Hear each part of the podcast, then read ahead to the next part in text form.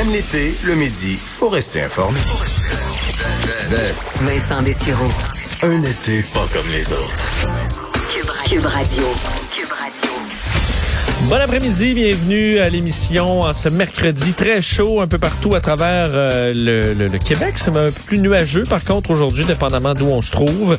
Et euh, évidemment, on est euh, en train de gérer l'économie euh, après les, les- la pandémie. Quoique cette pandémie, on sait qu'elle n'est pas terminée, mais on est en mode déconfinement, en train de regarder aussi les dommages à la à l'économie. D'ailleurs, cet après-midi, on devra surveiller Bill Morneau, le ministre euh, donc des Finances au, au fédéral, qui va donner euh, bon, l'état de la situation. Et on évalue que finalement le déficit au Canada.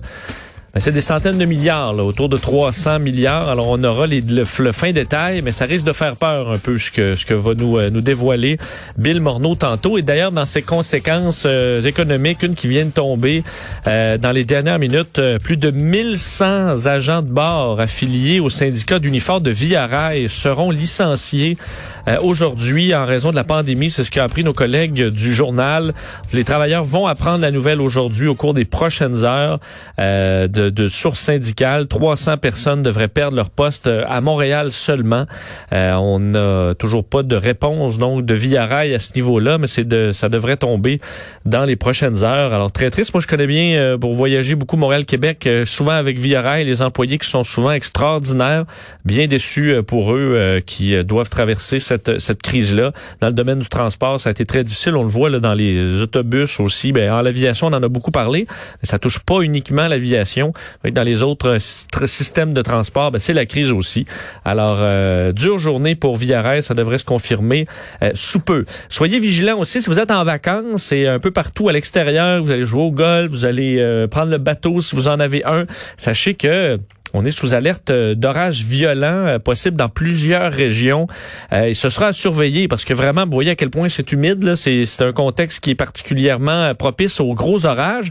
Bien, pour ce qui est de Québec, en fait, non, pas Québec. Ça, c'est région, là, on parle de Montréal, Lanaudière, Basse-Laurentide, l'Estrie, Bois-Franc, Vallée du Richelieu et la Beauce. Vous êtes sous veille d'orages violents. Et on dit...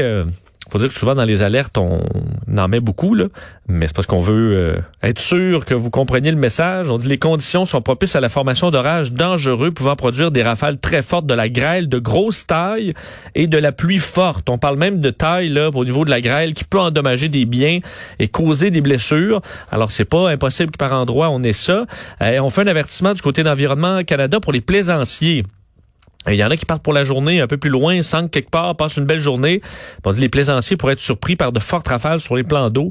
Alors, euh, regardez les radars, prenez de l'avance un peu parce que pour, pour pas vous faire euh, vous faire coincer comme ça et être sur l'eau, à mon avis, en, en orage violent, ça doit être assez ordinaire. On dit mettez-vous immédiatement à l'abri si un phénomène météorologique menaçant s'approche. La foudre tue et blesse des Canadiens chaque année. N'oubliez pas, quand le tonnerre gronde, rentrez vite à l'intérieur. C'est ce que dit donc Environnement Canada. Et s'ajoute à ça, évidemment, l'avertissement de chaleur accablante.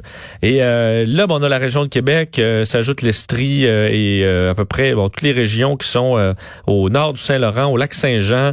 Euh, on parle de vagues de chaleur très, très intenses. Alors, ben, surveillez ça aujourd'hui si vous êtes en vacances à l'extérieur.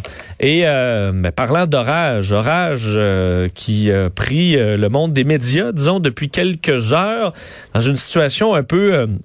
un peu particulière, deux éléments euh, qui euh, qui ont fait beaucoup jaser, entre autres une liste qui circule euh, avec des noms euh, de ce qui serait donc des, des, des, des agresseurs selon la personne qui, euh, qui a publié ces, cette liste là euh, qui, qui bon qui était partagée même par des gens assez euh, connus dans le milieu des, des réseaux sociaux.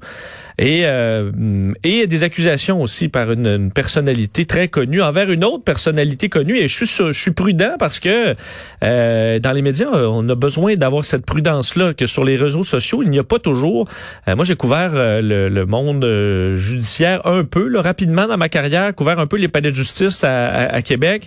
Et on en a des règles avant de nommer quelqu'un il faut attendre qu'il y ait eu comparution euh, euh, il y a des ordonnances de non publication il faut vraiment être prudent. Il y a un cadre qui gère ce, genre de dénonciation là évidemment sur les réseaux sociaux c'est différent. Et euh, ça amène énormément de discussions